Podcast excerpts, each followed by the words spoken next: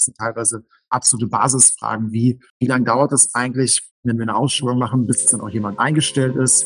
Oder was sind die höchsten Gehälter, die wir zahlen und wie vergleicht sich das im Markt? Ja, das sind eigentlich alles so Sachen, wo ich Großunternehmen eigentlich sagen würde, müsste man wissen. Aber was da dann immer wieder für ein manueller Aufwand losgetreten wird, einfach weil die ja, Dashboards nicht da sind, die Datensysteme so nicht funktionieren, das ist ja, das ist krass und da gibt es, glaube ich, auch, also da gibt es offenkundig auch noch ganz, ganz viel zu tun. Willkommen zu einer neuen Folge HR Weekly, eurem Business-Podcast für innovatives People Management. Ich bin Katharina, Gründerin, Unternehmerin und Host dieses Podcasts. Jede Woche lade ich Top-People-ManagerInnen zu unserem HR Weekly ein. Wir sprechen über Trends, Innovationen und gehen einer Frage immer wieder auf den Grund. Wie sieht die Zukunft der Personalarbeit aus? Wir haben die Antworten und halten euch in Sachen HR und Recruiting immer auf dem neuesten Stand. Nein, aber wir sind auch gewachsen innerhalb der letzten zehn Jahre von 15 auf über 40.000 Mitarbeiter. Krass. Also wir hatten 2013 hatten wir noch, ich glaube, 13.000 etwas Mitarbeiter, also knapp 15.000. Und jetzt, ja, über 40.000, ich so 43.000, so 42.000. Ja. Aber also, wie viele Kollegen kennt man bei so einer großen Anzahl? Ich kenne wahrscheinlich schon, würde ich sagen, 800 Kollegen oder so, würde ich sagen, 800 bis 1000 Kollegen. Aber ja, es ist halt mittlerweile, also früher kannte ich halt auch noch jeden im Berliner Büro. Mittlerweile haben wir halt allein im Berliner Büro, glaube ich, 700 Berater. Das ist also jetzt auch durch Corona nochmal krasser geworden, dass man halt ein Jahr lang nicht ins Büro gegangen ist. Das ist dann teilweise, also ich gehe auch meistens gar nicht ins Büro, weil ich eh denke, ich kenne da niemanden und wenn ich komme, wir eh nur in meinem Zimmer und mache die ganze Zeit Zooms. Ja. Sehr, sehr spannend. Ja, cool. Dann ja. möchte ich dich natürlich zuallererst einmal willkommen heißen. Julian, willkommen im HR Weekly. Schön, dass du bei uns bist. Danke, dass ich hier sein darf, liebe Katharina. Ich freue mich sehr auf die Diskussion. Ja, Dito, ganz kurz noch ein paar Sätze zu dir. Du bist äh, Partner bei McKinsey Company und äh, du verantwortest den Bereich People, Organizational Performance und Sustainability. Ähm, ich glaube, du hattest dich damals bei mir vorgestellt, dass du gesagt hast, du kümmerst dich um HR bei euch, richtig? Richtig, genau. Aber nicht quasi intern, also nicht quasi unser eigener HR, sondern äh, kümmere mich darum, wie unsere Klienten HR machen und was unsere Ideen sind, um das anders und besser zu machen. Genau. Und das ist auch der Grund, dass du uns heute sicherlich wahnsinnig tolle Insights liefern kannst. Ähm, ich habe ja schon gesagt, du arbeitest bei McKinsey Company. Es wird definitiv eine Firma sein, die den meisten Zuhörerinnen und Zuhörern etwas sagt. Aber ich bleibe dem Rahmen treu. Ich sage auch dazu noch ein paar Sätze. Ihr seid eine Unternehmens- und Strategieberatung. Ähm, ihr seid in über 65 Staaten vertreten mit insgesamt über 40.000 Angestellten. Das ist so. Und ich würde nichtsdestotrotz ein bisschen noch das modifizieren wollen, wenn ich darf. Ja, na, sehr gerne. Also, genau, wir sind Unternehmensstrategie, weil das trifft. Ich würde auch sagen, wir sind eine Transformationsberatung, weil worauf es uns eigentlich immer ankommt in vielen Projekten, das ist auch so ein Shift der letzten, sag ich mal, fünf, sechs, sieben Jahre, ist, dass wir eben nicht nur eine Strategie schreiben wollen und dann im Prinzip äh, das Unternehmen wieder verlassen und viele PowerPoint-Seiten da gelassen haben, sondern unser Anspruch ist eigentlich immer, dass wir sagen, wir wollen da sein von der Diagnose, der Strategie bis hin äh, zum Ende der Umsetzung. Ja, und ähm, ich, auch im HR-Bereich ist das eigentlich das so die Projekte, die ich am liebsten mache, wo wir halt ähm, mit einer HR-Funktion arbeiten, vielleicht in einer ganz groß eingelegten Transformation zum Operating-Modell, vielleicht zu einem kleineren Thema wie Strategic Workforce Planning, wo wir im Prinzip halt da sind von ähm, ja, PowerPoint, äh, Bingo spielen und äh, coole Konzepte schreiben, aber dann auch wirklich da sind bis ganz zum Ende, bis umgesetzt ist, was ich immer finde, ja, viel erfüllender ist ähm, für uns und glaube ich auch den Klienten viel mehr hilft. Ja, deswegen genau Transformationsberatung, nicht eine Strategie. Sehr gut. Wir fangen an mit unserem Sätze-Beenden-Spiel. Das heißt, ich werde dir jetzt nacheinander ein paar Sätze vorgeben und äh, sei doch mal so lieb und beende diese Sätze. Gut. Wenn sich eines im HR ändern muss, ist es? Mehr Zahlen, Daten, Fakten. Die Personalabteilung von morgen wird? Digitaler und gleichzeitig persönlicher sein. Beim Thema Analytics steht HR ganz am Anfang und wahrscheinlich ist das sogar noch eine Übertreibung. Danke dir. Das gibt wie immer so ein bisschen den Einblick in unsere heutige Folge. Wir sprechen nämlich wieder mal über mein Lieblingsthema Daten und Analytics. Heute aber, ich würde sagen, mit einem etwas anderen Setting, denn es geht ja um die richtig großen Companies, ähm, die du mit betreust. Wir wollen nämlich mal so ein bisschen den Kontrast zu den Grown-ups ähm, uns mal anschauen und erfahren, wie geht es eigentlich der Corporate-Landschaft, wenn es um das Thema Datenanalytics geht. Julian, du betreust, ähm, wie du ja gerade schon gesagt hast, ähm, von der Strategie über die Transformation HR-Teams, dementsprechend auch äh, Personalchefs und Chefinnen von Unternehmen mit sehr, sehr großen HR-Abteilungen. So groß, als du das erste Mal mir gesagt hast, dass ich erst dachte, du redest von der gesamten Anzahl an Mitarbeitenden. Was ist denn so ein typisches HR-Team von der Größe her, was du so betreust? Also typische HR-Abteilungen, mit denen wir zusammenarbeiten, die kommen ja oft schon auf die um die 500 Mitarbeiter.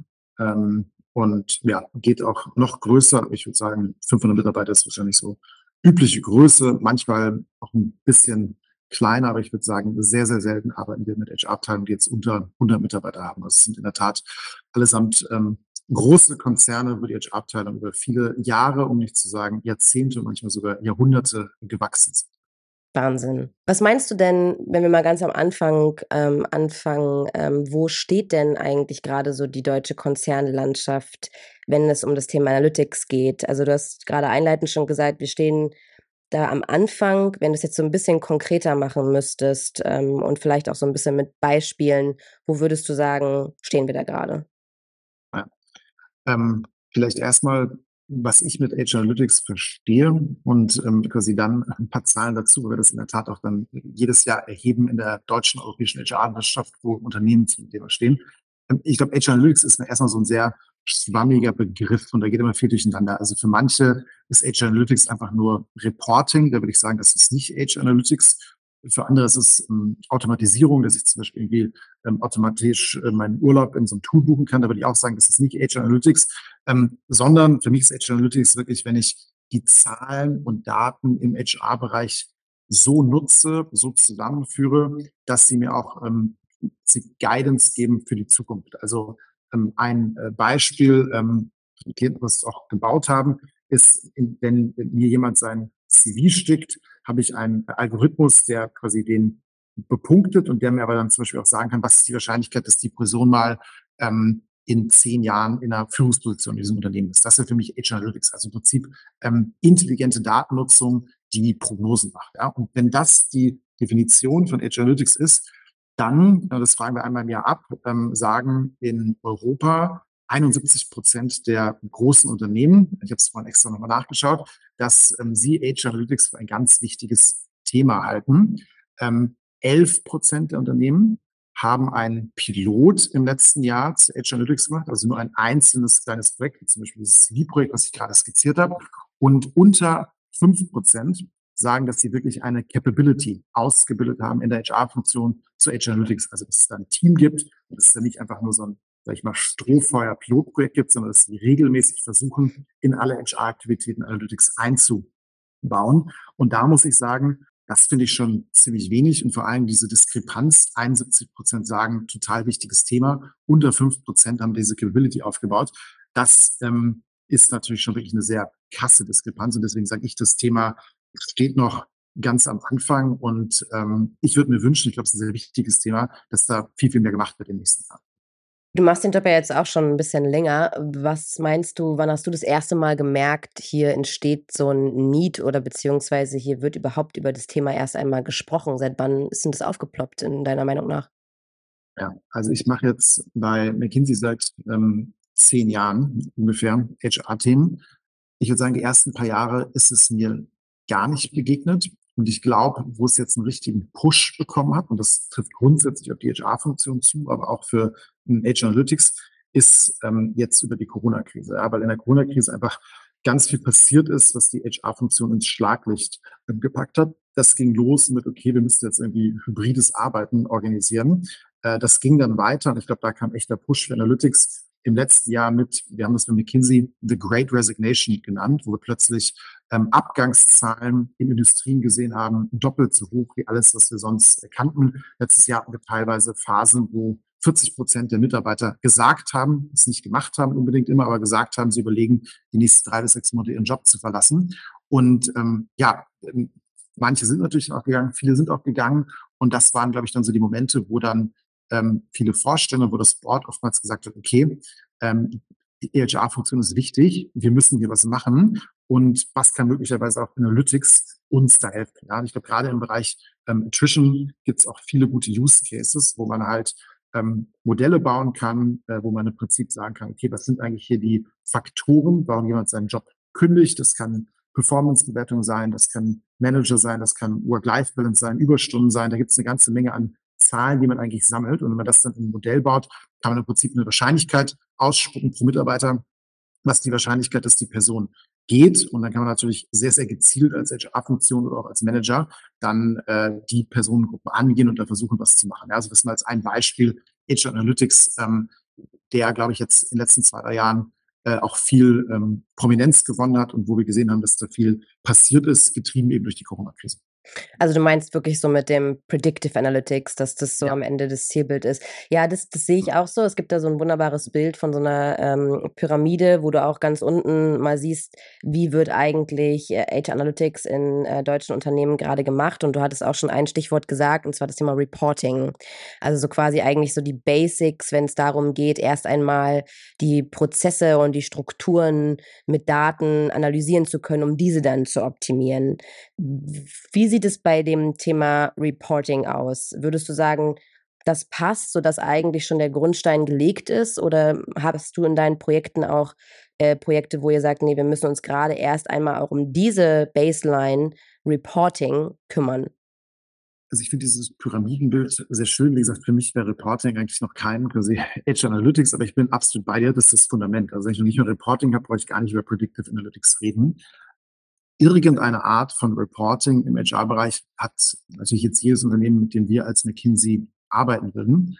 Ähm, ist das ein ausgereiftes Reporting? Ist es ein Reporting, wo ich Live-Daten sehe? Ich glaube, da muss man ganz klar sagen, bei den allermeisten Unternehmen, in die wir so reinschauen, definitiv nicht, sondern es gibt einfach eine Datenbasis, die oftmals inkonsistent ist, wo die ähm, HR-Daten nicht zusammenpassen mit den Daten, die irgendwie die Finanzabteilung hat, wo viele Daten auch irgendwie nur in einem Excel-Sheet oder in einer Festplatte liegen, wo ich irgendwie auch nicht zentral darauf zugreifen kann. Also ich würde auch da sagen, da gibt's noch einen ähm, extrem langen Weg.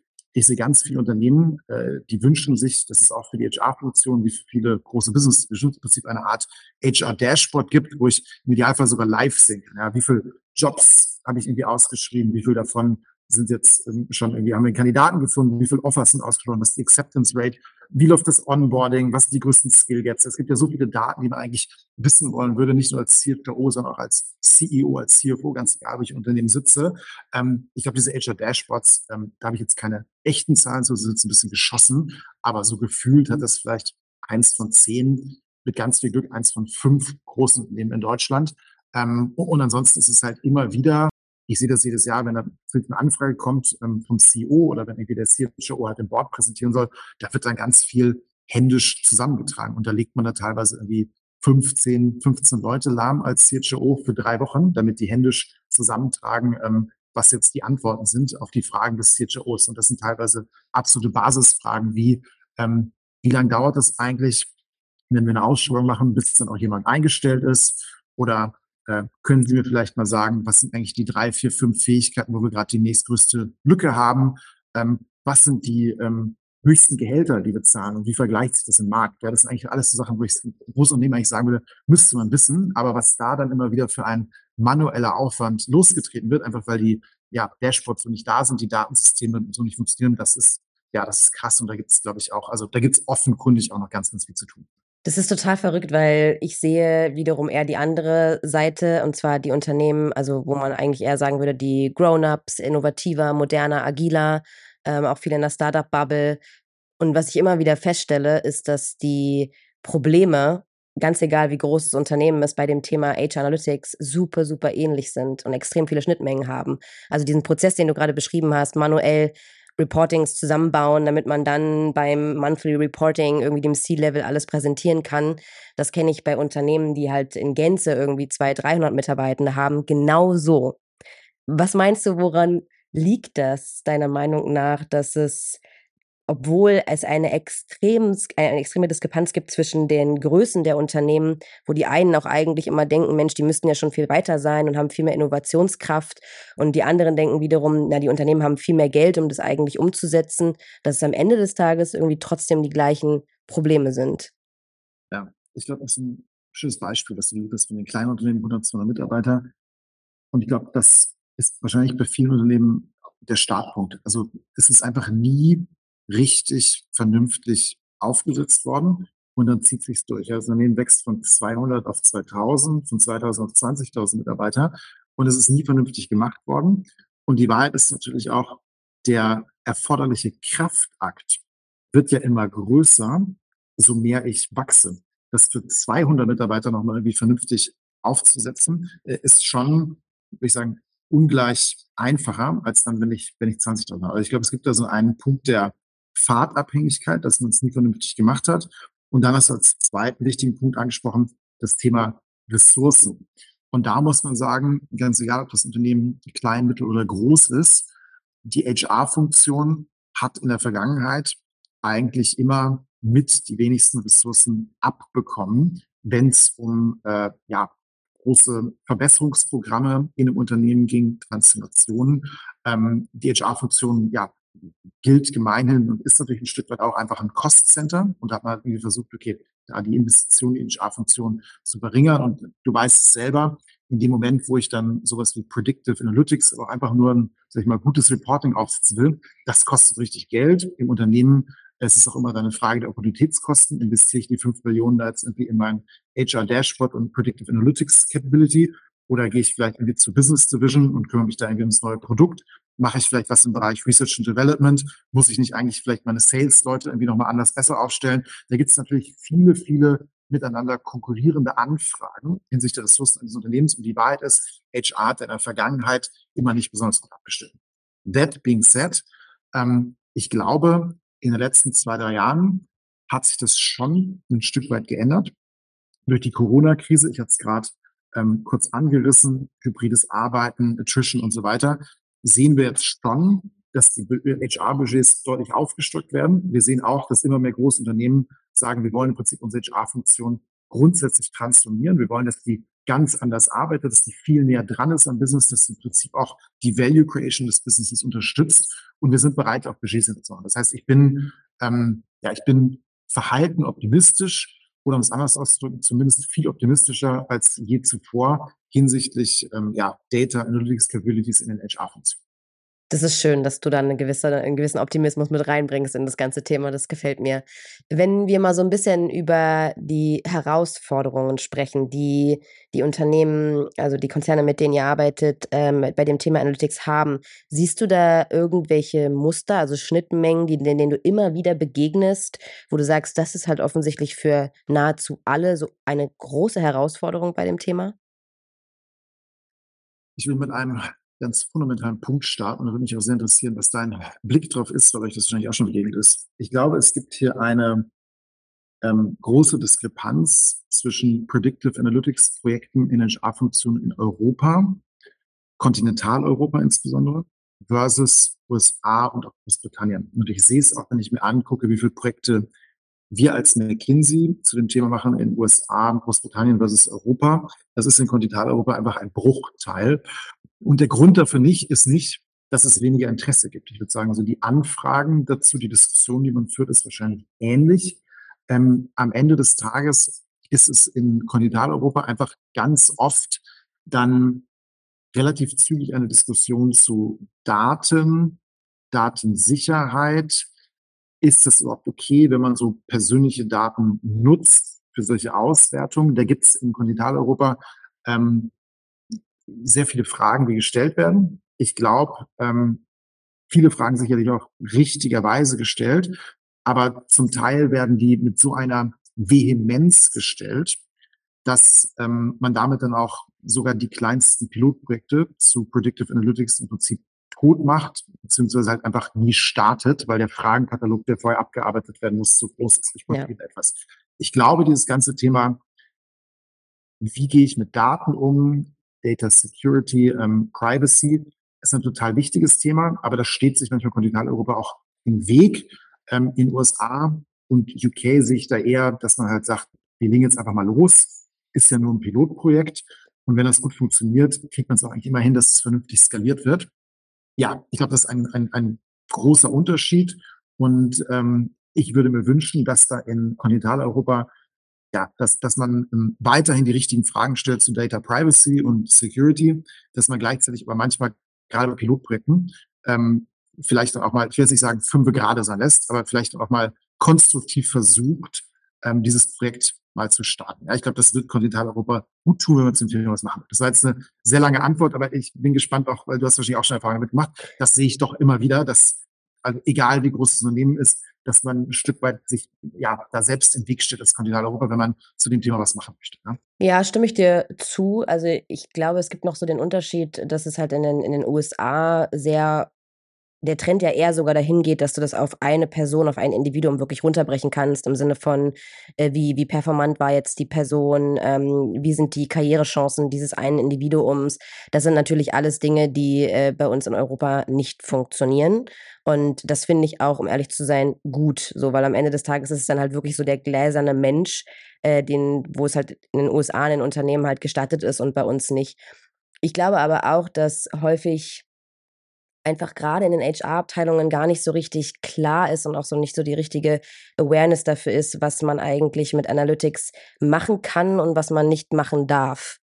Also, weil bei all, also bei den Unternehmensgrößen, von denen du sprichst, da reden wir wirklich von Tausenden von Mitarbeitenden, sodass man auch sagen kann, eine Pseudonymisierung dieser Daten ist ja überhaupt nicht, ist ja gar kein, gar kein Hindernis. Weil am Ende des Tages sprechen wir da nicht von Individuen, sondern wir sprechen von IDs. Das heißt, keiner weiß am Ende des Tages, von wem da eigentlich gesprochen wird. Trotzdem bekommt das Unternehmen aber eine, ein Big Picture, wie es um People-Aktivitäten aussieht. Und seien es im HR Prozesse. Also der Klassiker ist ja, wie viel gebe ich eigentlich für mein Recruiting aus? Die, ne, die beliebte Cost per Hire, die gerne eigentlich alle erheben wollen, die aber sehr viele interne und externe Kostenfaktoren bedarf. Und in der Regel sind es aktuell, äh, wenn es hochkommt, die, die Channelkosten, die die Unternehmen erheben. Und da sehe ich Datenschutz nicht als primäres Problem bei so Auswertungen. Aber es wird sicherlich ähm, Themen geben, wo man, wo man raufgucken muss, ähm, wo es aber meiner Meinung nach immer Lösungen für gibt, wie man das auch datenschutzkonform abbilden kann. Also wie gesagt, das Einzige, was in Europa nicht geht und wo, was ich aber auch gut finde, ist es auf eine Person runterzubrechen, wo die USA sich halt sagt, nee, wir möchten da wirklich bis ins kleinste Detail wissen, ähm, wie, wie performant ist so eine Person. Ähm, aber ich glaube auch, dass ein Großteil ähm, darin liegt, dass einfach so die, die Education auch im HR fehlt und auch nicht groß getrieben wird, was man eigentlich mit Daten machen kann. Äh, und auch, was ich sehe, wie komplex es am Ende des Tages ist. Ja, ich glaube, das sind super Punkte und vielleicht nochmal ein Doppelklick auf diesen Punkt Education. Ich glaube auch ein, eine große Herausforderung für viele HR kommt und diesen Wunsch haben, diese Capability im Bereich ähm, HR Analytics aufzubauen, ist auf jeden Fall auch, dass die notwendigen Fähigkeiten dafür am Markt einfach enorm knapp sind. Ja, also ich meine, was brauchst du dafür, damit du so eine Capability aufbaust? Du brauchst im Prinzip jemanden, der mindestens drei Sachen vereinbart. Das ist einmal ein richtig guter Projektmanager sein, weil es am Ende immer des Tages immer Projekte sind, die man dann irgendwie durchmanagen in diesem Bereich. Das ist aber zweitens auch eine Person, die wirklich HR versteht, die am besten auch mal zwei, drei, vier Jahre operativ unterwegs gewesen ist. Und, das ist sicherlich die knappste Ressource, ähm, die halt dann auch, ja, Data Data beherrscht, Data Science beherrscht, programmieren kann, damit sie die Projekte operativ auf die Straße bekommt. Und ähm, ja, diese letzte Capability ist ähm, sowieso knapp und dann in Kombination mit noch guter Projektmanager und noch HR verstehen, da gibt's halt wirklich kaum jemanden am Markt und die Leute am Markt, die es gibt, ähm, ja, die sind auch nicht mehr, sag ich mal, ganz günstig zu haben und vor allen Dingen teilweise ähm, bleiben sie auch nicht so lange, weil sie schnell wieder noch ein besseres Angebot bekommen. Also ich glaube, da gibt es auch wirklich eine Talent- Knappheit in dem Bereich, wo sich dann auch viele unserer ganz, ganz großen Klienten, ähm, tolle Marken schwer tun, in dem spezifischen Bereich die richtigen Leute zu gewinnen, um sowas aufzubauen. Also ich kenne ähm, den Unternehmen, mit denen wir arbeiten und auch so ein bisschen meine Bubble. Ähm, ich würde jetzt gerne nochmal so zum Thema Tool-Landschaft äh, mal kommen. Das sind ja in der Regel eher so äh, Unternehmen, die arbeiten mehr mit einer fragmentierteren Systemlandschaft. Ne? Heißt, die haben halt ihr System für Recruiting, für Personal, für Engagement und so weiter. Ich gehe mal davon aus, aber korrigiere mich gerne, dass äh, die Unternehmen, mit denen ihr arbeitet, eher die 360-Grad-Provider rund um Workday und SAP nutzen. Liege ich da richtig? Ja, genau. Also man kann Prinzip sagen, dass bei den großen Unternehmen, ähm, wenn ich mir da die IT-Provider im Bereich HR angucke, äh, gibt es da im Grunde genommen eine Art Oligopol. Ja? Also in Europa, SAP, SuccessFactors, marktführende Lösungen, ähm, Workday in den USA, wahrscheinlich das, was ähm, das Gros der großen Unternehmen nutzt. Ähm, da gibt es noch ein paar weitere Anbieter, Oracle zum Beispiel, die auch unterwegs sind, aber im Prinzip kann man es runterbrechen auf drei, vier, fünf Anbieter, ähm, die hier Solutions anbieten und ähm, die sich dann auch so tief verankern äh, in, sag ich mal, deinem HR-System, dass wenn du da einmal drauf gesetzt hast, das auch schwierig ist, da im Prinzip wieder rauszugehen und vor allen Dingen auch ähm, Dinge ganz anders zu machen. Ja, weil diese Solutions, das ist natürlich auch die große Stärke, die haben nicht mal so einen Ansatz, ja, wie auch irgendwie dann Prozesse abgefahren werden, welche Daten da gesammelt werden. Das ist ein Vorteil, weil es ist irgendwie durchdacht worden, vielfach erprobt worden. Andererseits natürlich auch beim Thema Analytics, wo es ja ein Stück weit auch Neuland ist, ein Nachteil, weil es da teilweise dann schwierig sein kann, ähm, wie wenn du auf SAP SuccessFactors bist, halt da deine kreativsten Ideen auszuleben, ähm, was du jetzt an Analytics-Projekt machen musst. Also ich glaube, das ist halt bei, also wahrscheinlich ein dritter weiterer Grund, äh, warum wir in den Großkonzernen relativ wenig Aktivität nach wie vor sehen zu Analytics. Und ich glaube, ihr seid ja eher ähm, unterwegs, sag ich mal, bei den äh, Startups, ähm, die jetzt nicht alle auf SAP SuccessFactors unterwegs sind. Ich glaube, das ist ein großer Vorteil in dem Bereich, dass man da einfach dann schneller loslegen kann und dass man da viel mehr Flexibilität hat im Sinne von, was für Daten erhebe ich eigentlich wie und so weiter. Das Einzige, was mich daran immer so ein bisschen wundert, also weil ähm, in in, eigentlich würde man ja sagen, der Vorteil von einem 360-Grad-Provider ist ja gerade der, dass du alle Daten in diesem einen System vereinst. Ergo müsste ja eigentlich Analytics sogar leichter sein als mit fragmentierteren Tools. Und trotzdem sehe ich aber immer wieder, dass es dann wieder die gleichen Probleme sind, obwohl die Daten eigentlich alle schon innerhalb dieses eines einen Systems sind und du ja quasi, man sagt ja immer so schön, diese Single Source of Truth eigentlich ja schon mit Daten tagtäglich befüllst. Was siehst du da aber für Probleme, dass es trotzdem schwer ist und man gegebenenfalls sogar noch mal ein externes Projekt machen muss, wo man vielleicht noch BI-Kapazitäten mit reinnimmt und das Ganze irgendwie noch mal auf einem BI-Tool abbildet? Ja, also mein Blick drauf ist, dass ich glaube, viele der Provider in den letzten Jahren da nicht wirklich drauf geschaut haben, weil es einfach nochmal viel fundamentalere Probleme gab, die man angehen musste. Also wir haben es vorhin schon andiskutiert, Reporting zum Beispiel ähm, allein das einmal sauber hinzukriegen für ein Unternehmen mit 200, 250.000 Mitarbeitern, das ähm, braucht halt einen Moment. Nichtsdestotrotz sehe ich, dass jetzt unterschiedliche Provider, die wir gerade auch angerissen haben, da jetzt schon anfangen, sich zu bewegen und da dedizierte Projekte auch und Upgrades ähm, zu starten, wirklich zum Bereich auch Predictive Analytics. Ja. Also ähm, wenn das jetzt alles so durchgezogen wird und auch angenommen wird von den Kunden, glaube ich, dass wir das schon in den nächsten Jahren sehen werden, dass sich da was tut.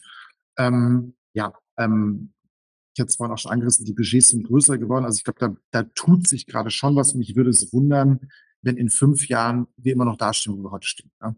Ah, okay. Ja, das gibt schon so ein bisschen äh, Einblick in meine eine meiner Fragen, die ich noch habe. Und zwar würde es mich so interessieren, was deine Sicht ist beim Thema Age Analytics, vielleicht aber sogar schon in den nächsten zwei bis drei Jahren. Was meinst du, was wird sich da, was wird sich da tun? Und wo werden wir, wenn wir uns in äh, zwei Jahren hier nochmal zusammensetzen zum Podcast, wo würden wir dann stehen? Ja, ist halt eine Frage dann, welche Grundgesamtheit wir uns anschauen. Meine quasi Großunternehmen, die schweren Tanker oder die Startups. Ähm, bei so einem schweren Tanker sind halt zwei bis drei Jahre fast nichts. Ja, das ist ein Wimpernschlag. Deswegen, ähm, auch wenn du es nicht hören willst, glaube ich, da, ja, gibt es hoffentlich viel mehr Pilotprojekte geben als heute. Ähm, wird ein Capability Predictive Analytics bei vielen Großkonzernen in zwei bis drei Jahren komplett ausgebildet sein? Mit hoher Wahrscheinlichkeit nein, ja, einfach weil ja, dass äh, schwere Tanker sich langsam bewegen. Ähm, ich würde mir wünschen, dass die Startups da schneller voranschreiten. Ähm, wir haben diskutiert, warum das ähm, für die einfacher sein kann. Und ich glaube, alle Gründe, die wir gerade angerissen haben bei Großkonzernen, warum es dort schwierig ist, da kann man bei den Startups schon sagen, das ist einfacher. Ich glaube, da gibt es grundsätzlich ähm, ähm, einen anderen Ansatz zu Data Privacy. Ja, ich will jetzt nicht sagen, dass das da nicht ernst genommen wird, aber gibt es einfach einen anderen Ansatz, dass man schnell vorankommt. Ich glaube, Startups fällt es teilweise auch einfacher, die relevanten Talente zu bekommen.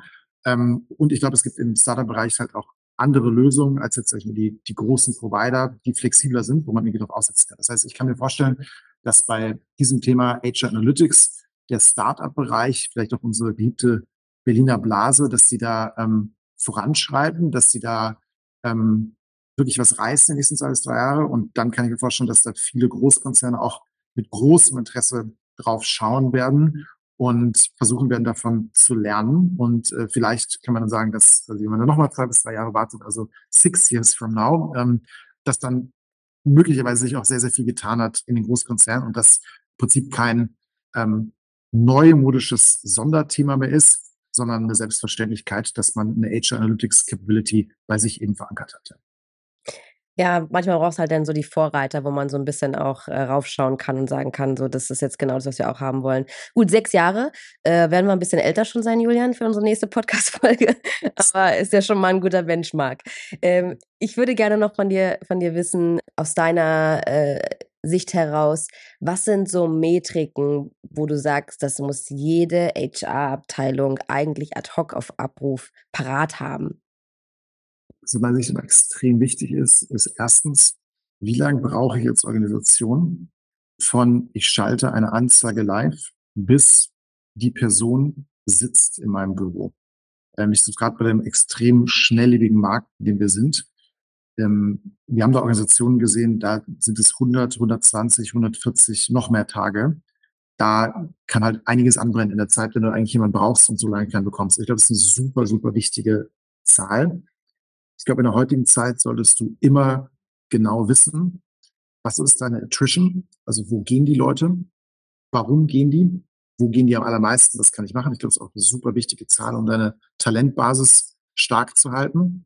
Und dann last but not least, als drittes würde ich sagen, ein Blick darauf, was die kritischen Fähigkeiten ähm, und damit zusammen auch die kritischen Rollen in deinem Unternehmen sind und wo du möglicherweise in eine Unterdeckung dieser Fähigkeiten und Rollen läufst, also wo du mehr brauchst, als du hast. Und das führt dann im Prinzip wieder schon zu, zu meinem ersten Punkt, dass du dann zügig anfangen kannst zu rekrutieren und die Leute zu halten. Aber ich glaube, das ist auch ein ganz wichtiger Punkt, ähm, wo wir feststellen, dass überraschend wenige, auch Großunternehmen, sich systematisch darüber Gedanken gemacht haben, was eigentlich für Fähigkeiten gebraucht sind im Unternehmen und sich systematisch darüber Gedanken gemacht haben, wo sie eigentlich stehen und wo sie stehen sollten. Also dieses ganze Thema Skill Gap Assessment, das ist auch was, ja, ähm, könnte man fast einen eigenen Podcast zu machen. Da fangen jetzt auch viele an zu dem Thema ähm, nachzudenken, aber es ist auch was, wo ja viele wenig unterwegs sind und wo aber natürlich dann auch mit einer guten Age Analytics Solution ähm, ich nicht nur extrem viel Zeit sparen kann, sondern einfach auch, glaube ich, viel, viel zielgerichteter so ein Unternehmen und die Talente, die das Unternehmen ausmachen, eben steuern kann. Ja? Wenn wir jetzt nochmal zu deinen individuellen Ratschlägen kommen würden, ähm, ich würde gerne mal so ein kleines Szenario mit dir aufbauen. Und zwar, Unternehmensgröße ist jetzt eigentlich, sagen wir mal, ein kleineres Unternehmen, sagen wir einmal so zwei bis 300 Mitarbeitende. Und ähm, dieses Unternehmen entscheidet sich jetzt, ein ähm, Age Analytics-Projekt aufzubauen. So, was wären so die ersten drei To-Dos, die du mit diesen Unternehmen gemeinsam angehen würdest? Ist für dich vielleicht Neuland, weil die Unternehmen jetzt ein bisschen kleiner sind, aber da wird ja wahrscheinlich einige von deiner Expertise trotzdem reinpassen. Also ich glaube, ein erster Schritt sollte mal sein, dass man mal aufzeichnet, was ist denn die Landkarte an Optionen im Bereich Analytics? Also was sind irgendwie die 20, 30, 40 Pilotprojekte, die ich machen könnte? Und ähm, ich glaube, da einmal das, also den, gesamten Rahmen aufzuzeigen, was könnte ich alles machen, ist immer ein super Startpunkt für eine Diskussion. Und ich glaube, dann muss man das im zweiten Schritt mal legen gegen, wo ist denn gerade der größte Schmerzpunkt? Also wo, wo tut es bei uns weh? Sind es irgendwie die Manager, wo das Gefühl haben, die performen nicht? Sind es die Mitarbeiter, die gehen? Haben wir ein Problem, irgendwie die richtigen Leute einzustellen, dass man einmal dann, gesagt, wo sind die größten Probleme? Und ich glaube, dann ist der Trick im dritten Schritt, jetzt nicht zu versuchen, irgendwie alle 14 Schmerzpunkte, die man wahrscheinlich hat, gleichzeitig zu lösen, sondern sich ein einziges Projekt zu nehmen. Nicht zu sagen, ich nehme da jetzt acht, zehn oder zwölf Wochen und nach diesen acht, zehn oder zwölf Wochen steht der MVP. Das steht nicht irgendwie auch nur der schicke Pick-Dummy, sondern wir machen wirklich jetzt mal einen Sprint. Ähm, wir holen uns da die Fähigkeiten ins Team, die wir brauchen und wir setzen das um. Und ich glaube, wenn man das hinbekommen hat, dieser dritte Schritt ist, glaube ich, das, was vielen Organisationen am schwierigsten fällt. Einfach mal machen. Das muss nicht perfekt sein, aber einfach mal machen. Ich glaube, das kann dann eine positive Lawine lostreten für Age Analytics, weil wenn das nämlich dann in der Organisation sich rumspricht, Mensch, super cool, was wir jetzt hier gebaut haben, ähm, wie wir jetzt irgendwie Attrition angehen können, äh, tolle Solution, dann kommen ganz viele andere Teile der Organisation und sagen, sowas möchte ich auch, ich möchte es aber noch ein bisschen anders und dann, dann geht's los. Ja, aber dieses quasi, einfach mal den, das eine Projekt rausnehmen und das einfach mal durchexekutieren als Pilot Augen zu und durch. Ich glaube, das ist genau, besonders fundamental, um bei dem Thema wirklich voranzukommen. Danke dir. Es waren doch sehr gute Ratschläge. Ähm, also ich fand dieses Gespräch sehr, sehr wertvoll. Ähm, was mir vor allen Dingen so im Kopf geblieben ist, ist, äh, dass du, als du gesagt hast, die kleineren Unternehmen, die haben es eigentlich ja leichter, dieses ganze Thema aufzusetzen weil du am Ende des Tages aus deinem Job heraus auch einfach weißt, wie anstrengend und ressourcentreibend das Ganze auch ist, wenn die Unternehmen wachsen. Und das tun ja die kleineren Unternehmen nun mal auch. Also insofern kann man an der Stelle, glaube ich, schon mal sagen, viele nennen es ja so ein bisschen Fix the Basics, vielleicht doch früher anfangen mit dem Thema, als man eigentlich denkt, dass es sein muss, damit man nach hinten raus, wenn man dann so ein Riesenunternehmen wird, wie es die sind, die du betreust, einfach es leichter hat und wirklich schon ein funktionierendes Analytics hat, was dem Unternehmen dann auch beim Wachstum hilft. Vielen, vielen Dank, Julian, für deine Zeit äh, und für deine ganzen wertvollen Insights aus einer ganz neuen Bubble heute mal. Hat mir sehr viel Spaß gemacht, mit dir darüber zu sprechen. Katharina, hat mich auch sehr gefreut und ähm, auf bald. Viele Grüße.